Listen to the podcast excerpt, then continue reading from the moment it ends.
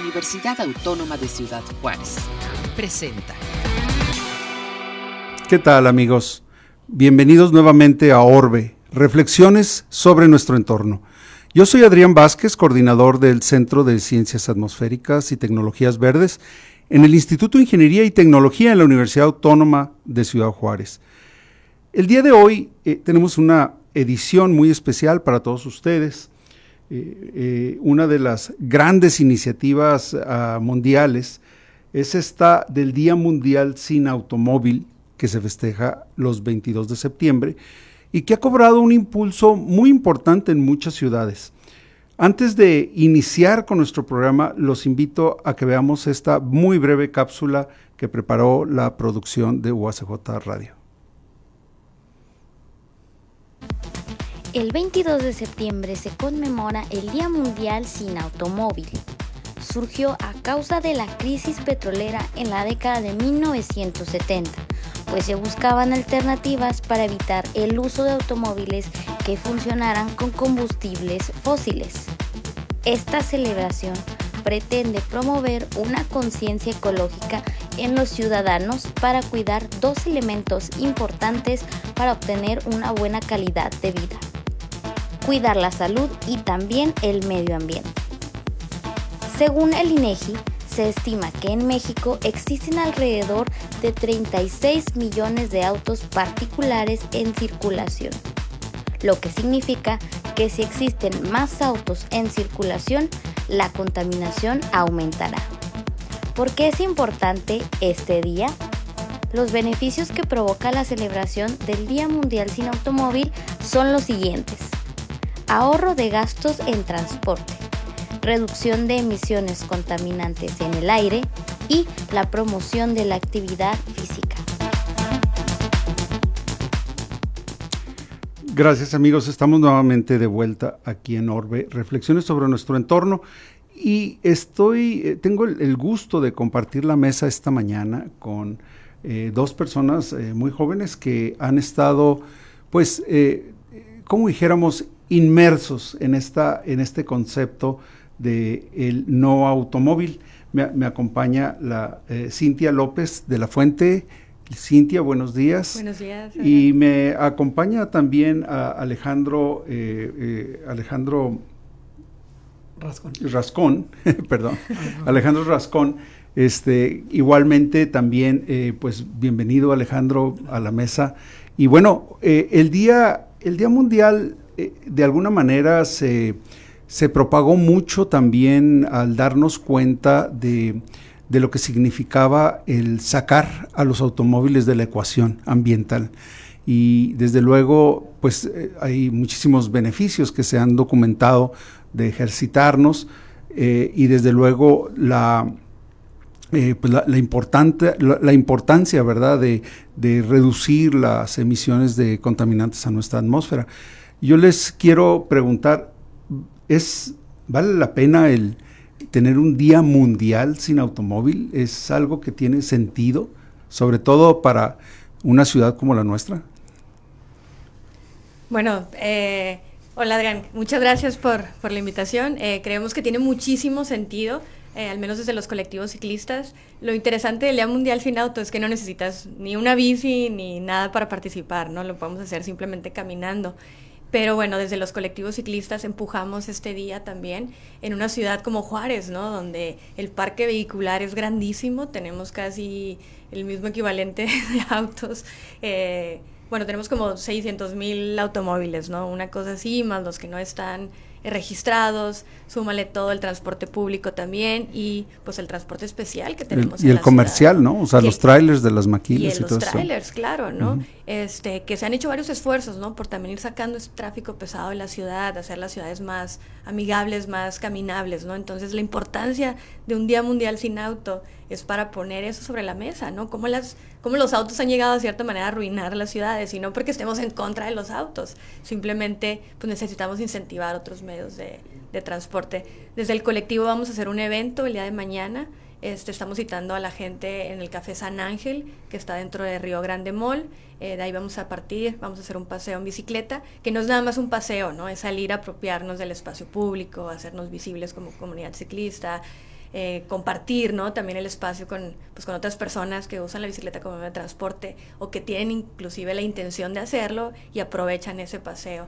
Vamos a llegar al edificio de los sueños, que está en la Plaza Cervantina, que es un espacio colectivo también que varios, eh, pues varios activistas rescataron y bueno, en ese espacio eh, lo prestan para diferentes actividades. Vamos a proyectar un documental de la bicicleta verde, se llama el documental. Los invitamos ahí para que participen, va a haber palomitas y todo. Y bueno. ¿Es mañana qué horas? Es mañana a las 6 de la tarde para salir seis y media en Río Grande Mall. Ok, muy bien. Muy bien. Alejandro. Creo que muchas gracias primero que nada, Adrián, por la invitación. creo que el Día Mundial sin auto vale mucho la pena porque hay muchas personas que no conciben, que no concebimos nuestra vida sin un auto, desde la infancia. Y no es algo voluntario, es algo que ciertamente este, en algunas ciudades eh, sucede más que en otras por, por, su giro, por su historia, etcétera, ¿no? Eh, Juárez pues ha sido un lugar muy extendido, una tierra muy, muy extendida, muy extensa, ¿no? Hectáreas y hectáreas de tierras agrícolas, donde definitivamente este, se requerían vehículos para moverse de un lugar a otro. Entonces no es algo ajeno y es un desierto también Juárez. Entonces, la tierra es relativamente, normalmente era relativamente barata, a diferencia de en otras ciudades, donde la tierra es más cara, entonces te, te obliga... O más agreste, o sea, en el sentido de que hay que invertirle más en aplanar o en hacer cimientos o cosas así. Entonces, acá nos, nos permitió mucho extendernos y en eso algún momento haber sido muy bueno muy cómodo, etcétera, pues, cada quien en su espacio, ¿no? territorio. Pero en otras ciudades no ha sido así. Historia ya tiene muchos años donde no es así, en otras ciudades muy densas, este, y que el caminar es más natural. Yo no sé si ustedes recuerden, hace pues ya muchos años, eh, estoy hablando quizá a principios de, de, la década, digo del siglo, este, eh, y hubo una iniciativa ¿no? que impulsó el IMIP de cerrar calles como el Ejército Nacional eh, y que le permitió a mucha gente, digo, a, mí me quedaba pues a una cuadra de mi casa, entonces era, era maravilloso tener todo el Ejército Nacional hasta, es más, yo no conocía, eh, digamos, la parte de eh, que está pasando la López Mateos, o sea, siguiendo el Ejército Nacional hasta llegar, digamos, a la parte de, a la parte alta de la ciudad, se podía ir uno en bicicleta, ni un auto. Y eso desde luego permitió que muchos papás le compraran bicicletas a sus hijos, o sea, porque la verdad es que eh, existe un gran temor de muchos papás de decir, bueno, ¿y dónde va a andar? O sea, este, le compro una bicicleta, pues, se va a ir y lo van a atropellar y whatever. Entonces, una de las cuestiones que, que ayuda mucho son estos tipos de programas que incentivan a que eh, haya espacios, ¿no? Y, por eso me parece muy interesante la idea esa de rescatar espacios. Y déjate platico varias cosas interesantes de Juárez con ese tema de la ciclovía. Eh, hace un par de administraciones por Cabildo se pasó que Juárez debe tener una ciclovía dominical recreativa. Sin embargo, pues a veces queda a voluntad pues el alcalde o quien esté en turno, ¿no? Entonces, afortunadamente ha habido varios intentos, pero siento que no terminamos de entender la importancia de la ciclovía.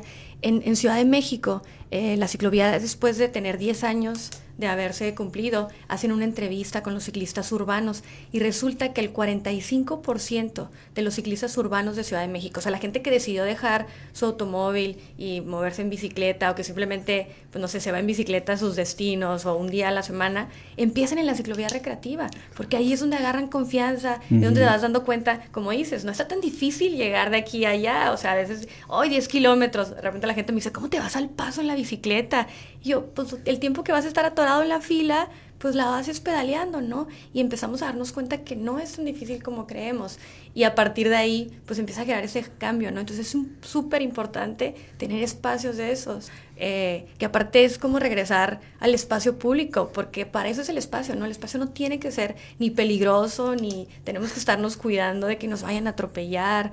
O sea, toda esta lógica la tenemos que ir cambiando y por eso mucho los paseos y la importancia de la ciclovía. Yo, yo les quiero plantear una inquietud que a veces escucho, pues, entre mis círculos de conocidos o mis estudiantes, es este tema de que el transporte público no es el adecuado para abandonar el auto. O sea, yo, yo soy de la generación donde uno no llegaba a la edad adulta si no tenía carro. O sea, era símbolo de, digamos, de, De llegar a la... Sí, o sea, digo, inclusive, imp- sin importar el, eh, digamos, el estrato social, tener un auto, aunque sea una carcacha, era símbolo, o sea, de que ya llegué a la edad adulta. Sin embargo, hoy hay generaciones de, o, o- mucho- un grupo importante de personas que, que se rehusan. De hecho, mis hijos, eh, yo los forcé a que sacaran la licencia de manejar. Le dije, ya si no quieres carro, no importa, pero por lo menos ten la licencia de manejar. No estaban motivados, digamos, a tener automóvil. Y yo les digo, bueno, pues mientras tengan el Uber, papá, no hay problema, ¿verdad? Pero, este, pero yo creo que fuera de, ya fuera de broma, eh, sí existe esta preocupación de si la ciudad tiene la infraestructura de transporte eh, necesaria para, para poder este, abandonar el automóvil. A mí me gustaría tocar lo que un poco lo que dijo Cintia y al respecto de lo que mencionas. Estos paseos dominicales, esto se llaman domingos en Reforma, por ejemplo, en Ciudad de México, Fabuloso. en San Pedro de Pinta, en Nuevo León, en, Mon- en Monterrey. Eh, estos espacios creo que nos invitan, cuando estamos inmersos en ella, nos, damos, nos vamos dando cuenta que sí podemos hacer de nuestra rutina de manera alterna al vehículo. ¿A dónde sí puedo ir? Ah, mira, esto está bien cerquita y no lo había visto. Algo pasa cuando vamos en el auto. Cuando vamos en el auto vamos muy rápido. Y cuando vamos muy rápido, pues sí, tenemos una, una agilidad, eh, pasamos muy rápido por todos lados, pero lo que vemos es nomás lo macro. Noma- nuestro, nuestro sentido nomás nos permite observar lo macro. Pero cuando vamos caminando, vemos nuestra verdadera ciudad. Vemos lo que está verdaderamente ahí. Cosas que nunca habíamos visto en la vida y hemos pasado por ahí 10 años, la vemos. Tanto cosas como de recreativas que puede haber, cosas que me quedan a la mano, de, tienditas, de supermercado, de algo, de, de ejercicio, parques, parques que, que tal vez necesitan un poquito nuestra colaboración para mejorarlos. Y luego ya todo el tema de infraestructura urbana no se diga, ¿verdad? Que en tu vida te habías dado cuenta que no había una banqueta y dices, ¿cómo no hay una banqueta, verdad? Pero si no caminas tu ciudad, no te das cuenta de esas cosas. Entonces, este tipo de actividades te le permite a cada uno determinar qué sí puede y qué no. Eh, en, mi, en mi caso personal, yo tengo muchas actividades que ya puedo incorporar a mi vida en una rutina sin vehículo. Muchísimas.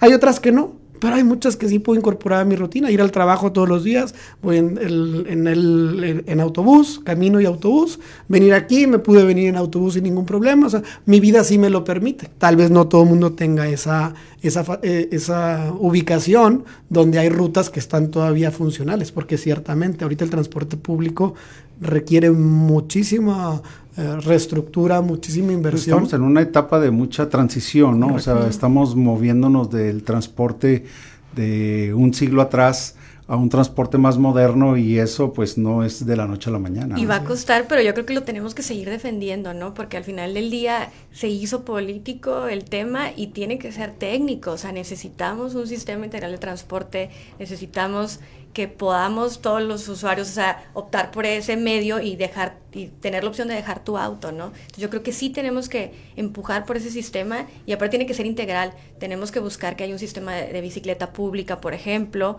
algo que se hizo, hay un estudio que se hizo por parte de la gente de Guadalajara. Guadalajara tiene eh, igual que Ciudad de México, los mejores casos de éxito en cuanto a movilidad.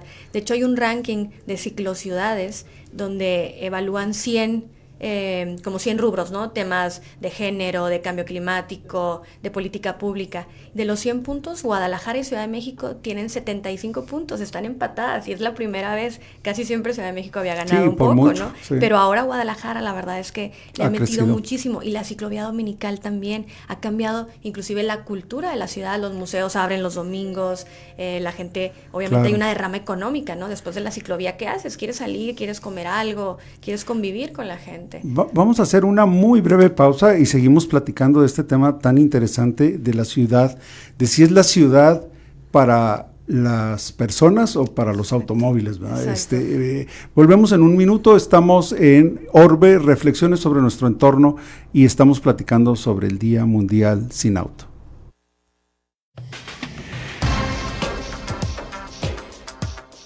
Después de la pausa, regresamos a Orbe, reflexiones de nuestro entorno.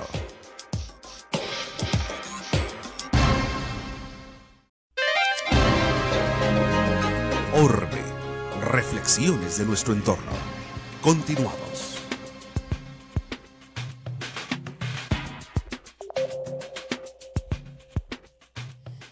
¿Qué tal amigos? Estamos de vuelta en Orbe, reflexiones sobre nuestro entorno.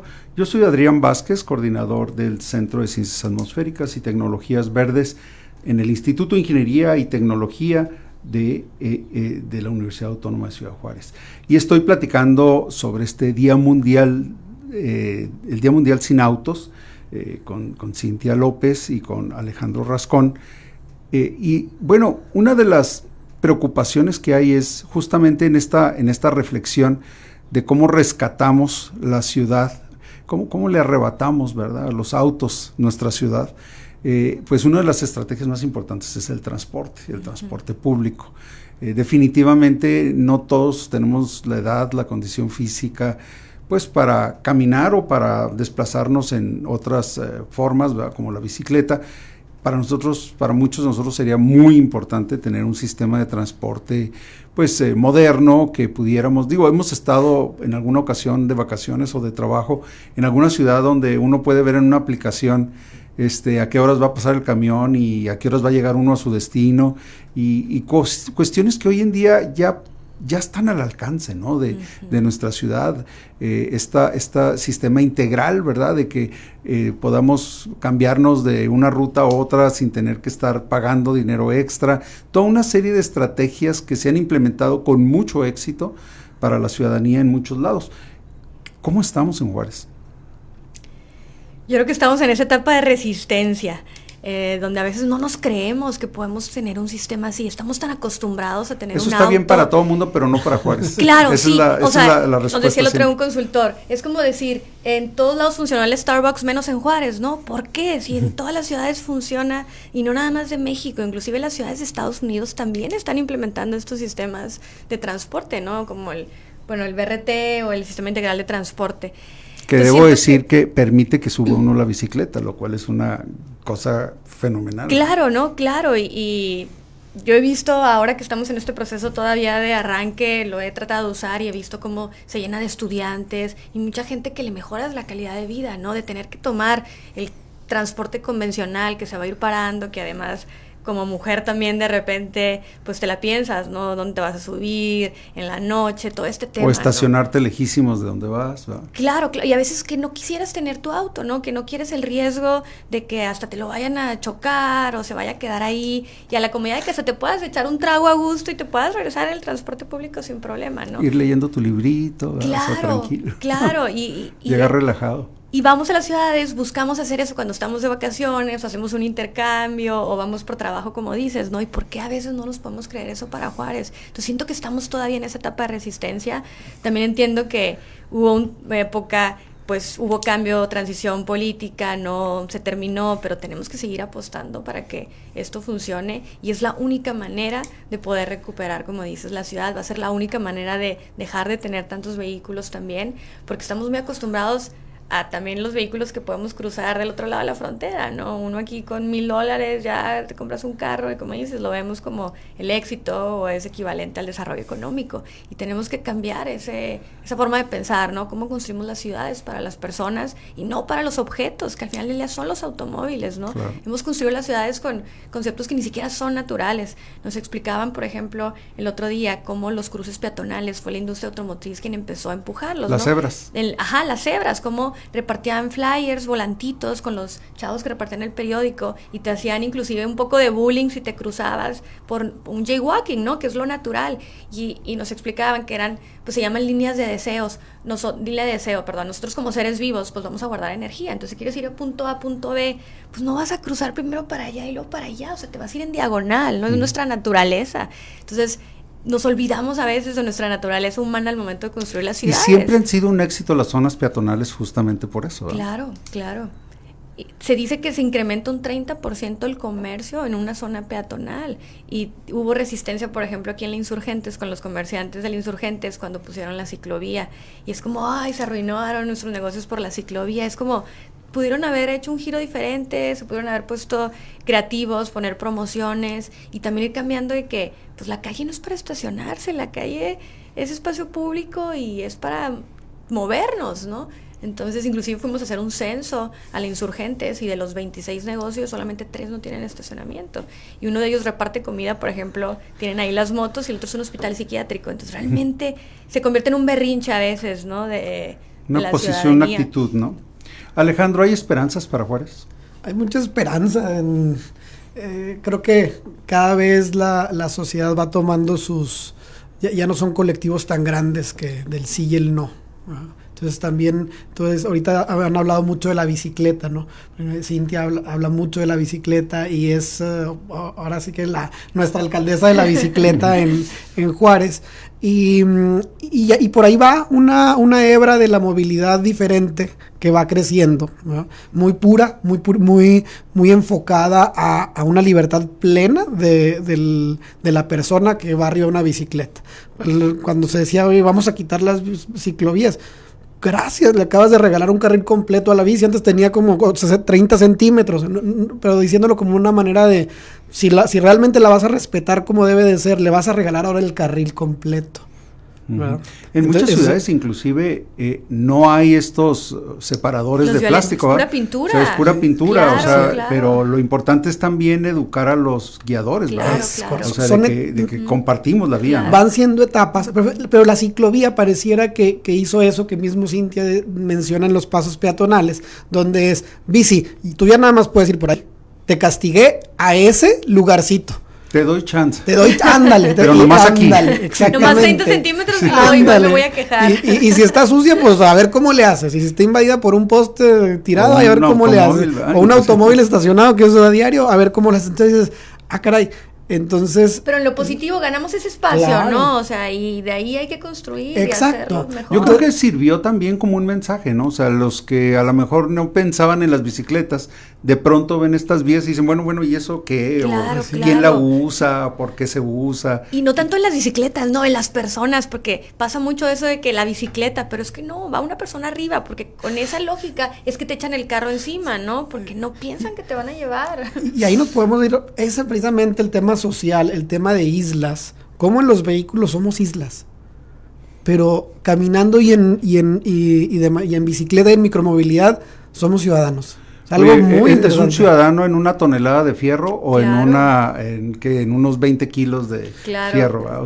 y es el riesgo, ¿no? Siempre le digo a la gente, ese es el riesgo, ¿no? Pero es un ciclista si se pasa el semáforo, pues ¿qué te importa que se lo pase, no? Pero es un automovilista, se pasa el semáforo, puedes matar a alguien. acabamos de ver algo muy, bueno, muy, muy fuerte en esta semana en, en lo que es la línea expresa aquí para el cruce donde una persona a bordo de un auto pues la utilizó de una como un vamos a decir como un arma. como un arma entonces pero pero cuando estás como persona cuando estás como peatón es muy raro que te la vayas a dejar a ir a alguien así, ¿verdad? Pero algo nos hace el automóvil que sí no, nos transforma. y hemos nos visto da poder, ¿no? Cantidad de, documentales, cantidad de caricaturas, donde nada más se suben al automóvil y nos convertimos en un monstruo, ¿verdad? Nuestro vecino se vuelve nuestro enemigo y dices, acabas de salir del fraccionamiento con la misma persona, ahorita le estás pitando y hace rato le acabas de saludar y decir buenos días. Claro, o sea, nos empodera eh, digamos, más allá de lo que como individuos nos consideramos. A lo mejor tenemos algún problema de, subestimarnos y arriba del carro nos sentimos empoderados. y, en posición de superior para violar la ley. O sea, ah, caray, me puedo estacionar ay, es que no hay estacionamiento cerca, pues me voy a estacionar invadiendo una cochera. O ponemos pues, intermitentes, ¿no? Y, pongo mis intermitentes. Voy, a, voy, a, voy rápido de aquí, pues la tienda no tiene estacionamiento. Hemos tenido la guerra también contra los espacios reservados para las personas con necesidades especiales, ¿no? Donde yo pues, eh, a ver, porque a esta persona le dan chance de ponerse cerquita de la puerta, ¿verdad? O sea, eh, a mí me mandan muy lejos, no, no, yo me voy a poner aquí y háganle como quieran, ¿verdad? O sea, Inclusive nos olvidamos de las personas con discapacidad, ¿no? La ciudad no está construida para ellos. Eh, las estaciones ahora del sistema integral sí, pero por ejemplo las banquetas no, entonces ¿cómo llegas?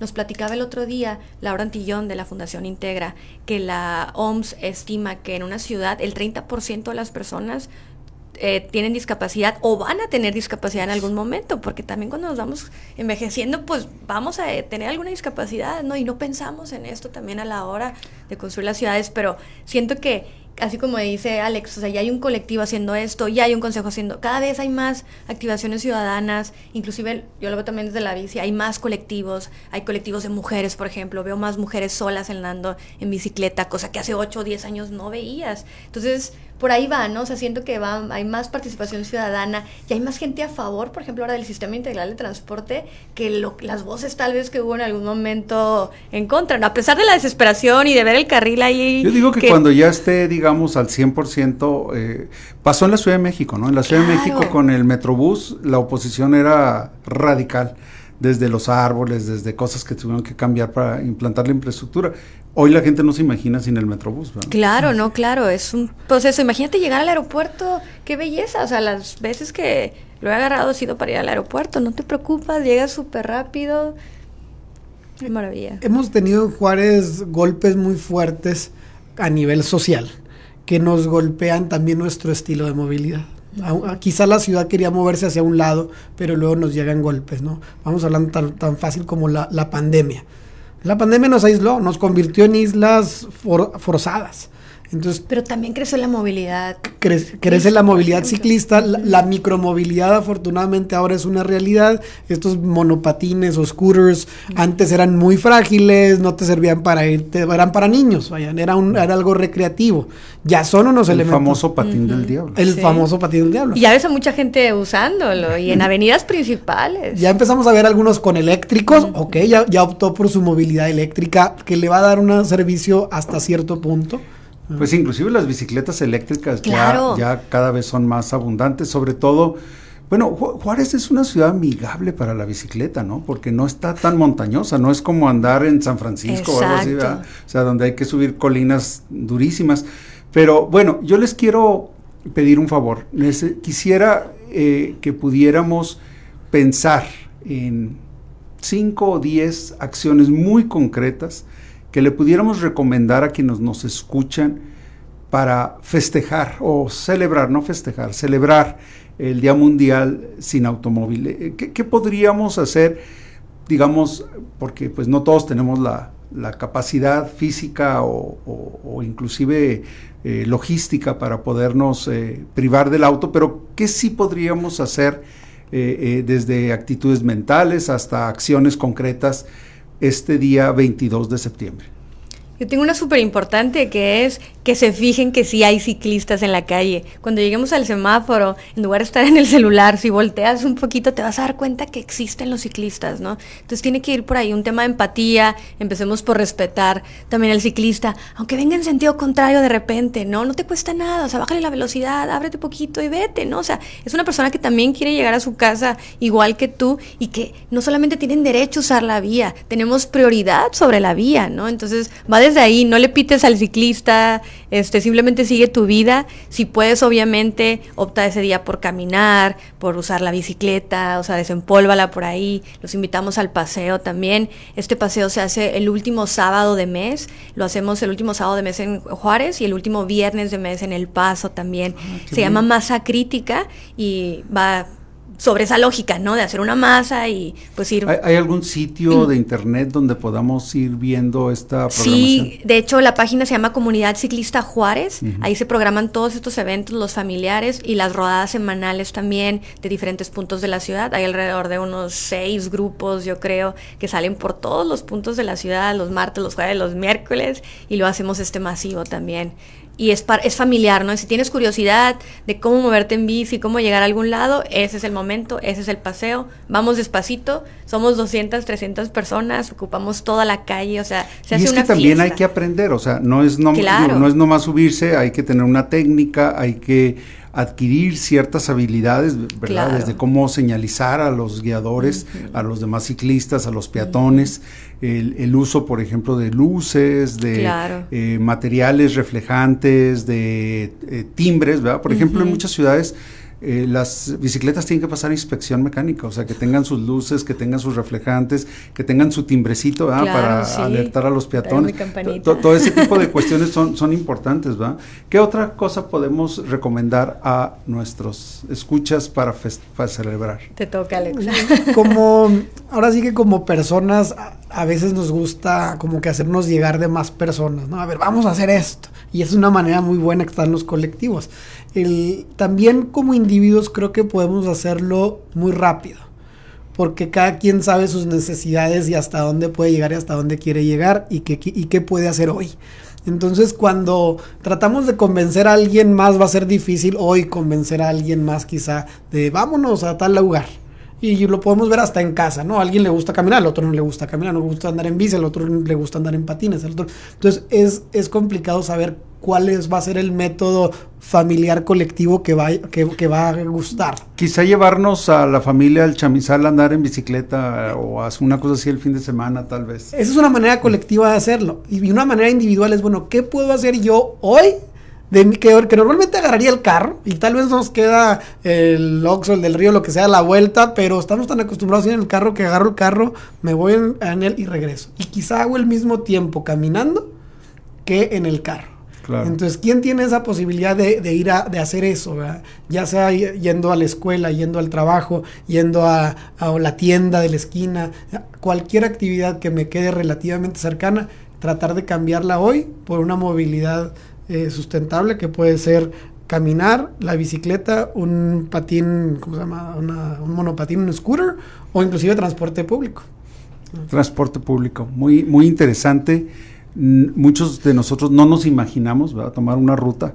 Este, y yo creo que es algo, algo importante, digo, psicológicamente y además logísticamente, ¿no? O sea, aprender cómo cómo se mueven lo, el transporte, cómo pudiéramos eliminar o ir eliminando algunos días, algunas, eh, pues en algunas ocasiones, va a poder eh, sustituir el automóvil tan solo. Uh -huh por la experiencia, ¿no? O sea, Claro, al principio. claro. Después, pues a lo mejor se convierte en nuestra forma de vida, ¿no? Sí, si pasa una ciclovía, anímate, agarra la bicicleta, ¿no? Una vez a la semana, el viernes casual que vas al trabajo, una cosa así, ¿no? Tratar de caminar un poquito más. Ahorita me voy a ir caminando a la oficina, por ejemplo.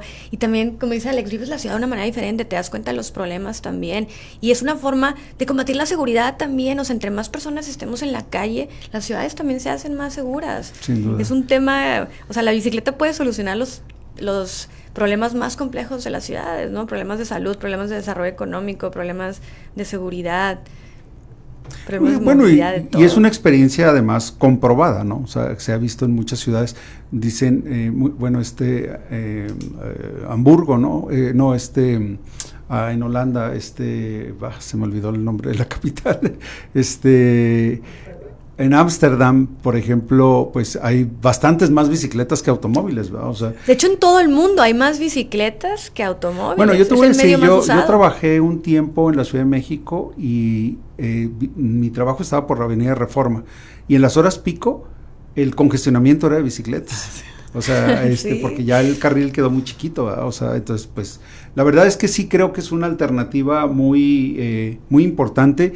Yo, yo les quiero agradecer, Cintia, Alejandro, el que hayan compartido con nosotros y con nuestro público de Orbe esta ex- interesante punto de vista y sobre todo esta invitación a que verdaderamente eh, pongamos a, hagamos algo concreto por el medio ambiente. Eh, no, solamente, digo ahí, cada vez que tomamos el micrófono, cada vez que hablamos en este programa sobre la sustentabilidad, pues vamos explorando diferentes, diferentes oportunidades. Y esta es una gran oportunidad de participar. O sea, lo importante es involucrarnos. Eh, un último mensaje para los jóvenes de la universidad para despedir el programa. Pues invitarlos a que se unan a las rodadas. Inclusive hay una rodada que sale de la universidad, que es el Arquitur. La empezó un profe que se llama Eric Domínguez, que en paz descanse. eh, y bueno, el colectivo continúa el trabajo. Entonces, pues los invitarlos también, ¿no? Que se unan, que busquen esas alternativas, que lleguen a la universidad en bici, que vivan esa experiencia. Alejandro. Bueno, pues yo invitarlos al Consejo de Movilidad, que entren a la página, que la vean, que hay muchas maneras de, de colaborar, de ser parte de una movilidad más sustentable, es consejodemovilidad.com. Este, y ahí van a ver pues mucho, muchas iniciativas de peatones, de ciclistas, transporte urbano, transporte de carga e inclusive también para el automóvil. Este, recordarles que el BRT2 está en funcionamiento, que desde las 6 de la mañana lo pueden tomar de lunes a viernes, es cuando tiene mayor frecuencia, es una frecuencia aproximada de 20, 22 minutos, y que los lleva desde el aeropuerto hasta el centro de la ciudad y de regreso, y les aseguro que no va a haber un lugar que les quede más lejano de 500 metros donde se tengan que bajar para poder hacer cualquier actividad que tenían pensada a bordo de toda la Triunfo o la Tecnológico. Pues muchísimas gracias a ambos. Eh, eh, yo soy Adrián Vázquez, coordinador del Centro de Ciencias Atmosféricas y Tecnologías Verdes, y les doy las gracias por habernos acompañado el día de hoy en esta edición de Orbe. Los esperamos eh, la próxima semana con un nuevo tema muy interesante para nuestra ciudad. Hasta luego. Orbe, reflexiones de nuestro entorno. Esta fue una producción de la Dirección General de Comunicación Universitaria de la Universidad Autónoma de Ciudad Juárez.